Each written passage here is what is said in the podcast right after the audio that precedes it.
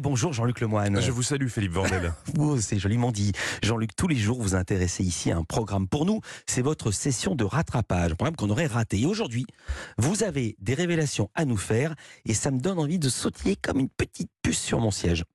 Écoutez Philippe, calmez-vous car je je vais aborder un sujet très sérieux. Et arrêtez de sautiller, vous allez vous blesser. hein. vous savez très bien que quand vous êtes assis, vos pieds ne touchent pas le sol. Alors je vous demanderai de m'écouter avec une extrême attention. Les informations que je vais dévoiler aujourd'hui sont susceptibles de changer l'histoire de l'humanité. Oui, aujourd'hui je reviens sur ces événements qui affolent toutes les rédactions depuis plusieurs jours. D'abord, euh, l'actualité euh, ce matin, ce sont euh, eh bien ces incursions dans le ciel américain, mais aussi euh, canadien. C'est le quatrième événement du genre à se produire en moins de dix jours dans le ciel nord-américain. Un nouvel objet volant non identifié, repéré et abattu par les États-Unis.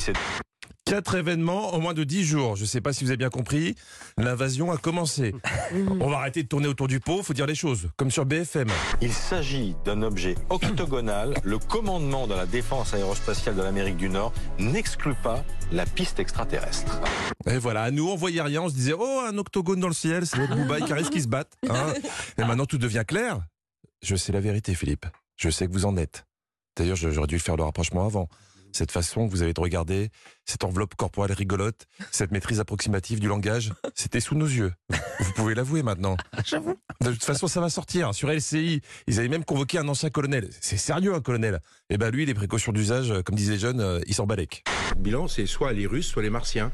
Et on préférait faire la guerre aux Russes plutôt qu'aux Martiens, parce que je veux dire que les Martiens, euh, c'est un peu compliqué. A priori, lui, il a déjà combattu des martiens. hein. parce qu'il peut comparer. Moi, honnêtement, entre un russe et un martien, je, je manque de recul.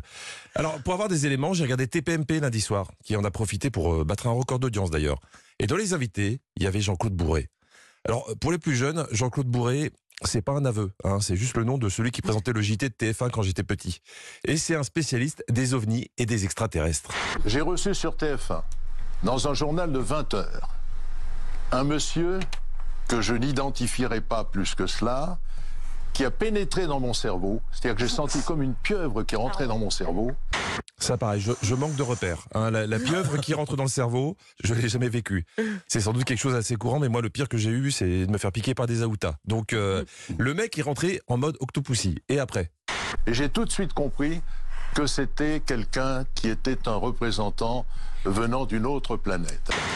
Ah bah oui, mais c'est pas une excuse. hein. Euh, avant de pénétrer le cerveau, tu peux faire un petit bisou quand même, euh, même si tu viens de loin. Alors bien sûr, le, le monsieur n'avait pas été reçu en tant qu'extraterrestre hein, dans le JT. Donc Cyril Hanouna a posé la bonne question. Est-ce qu'on peut avoir croisé des extraterrestres, voilà, peut-être dans notre vie, et on le sait pas? Bien sûr, Coucou Philippe.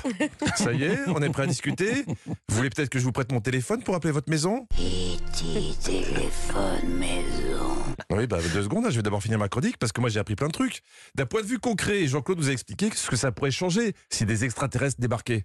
un extraterrestre qui viendrait avec toute sa connaissance, qui aurait des milliers, des dizaines de milliers, des centaines de milliers ouais, d'avance. il serait- Il, di- il dirait, vous êtes en train de manifester contre la retraite à 64 ans. Ouais. Eh ben voilà, je vais vous donner cette petite pilule, vous allez vivre 2000 ans. Eh ben voilà, bah c'est le bordel. Parce que si on nous oblige à travailler jusqu'à 64 ans pour financer la retraite jusqu'à 2000 ans, ça change quand même beaucoup de choses dans le débat. hein. Mais euh, bon, écoutez, nous, on- en fait, on a une vision étriquée, très terrienne. Même si en écoutant Jean-Claude, euh, j'ai un doute. Je, je me demande si j'ai pas été contacté par des extraterrestres il y a pas longtemps. J'ai eu une rencontre rapprochée du troisième type. À la lisière de la forêt, je me souviens très bien, euh, il y avait deux boules.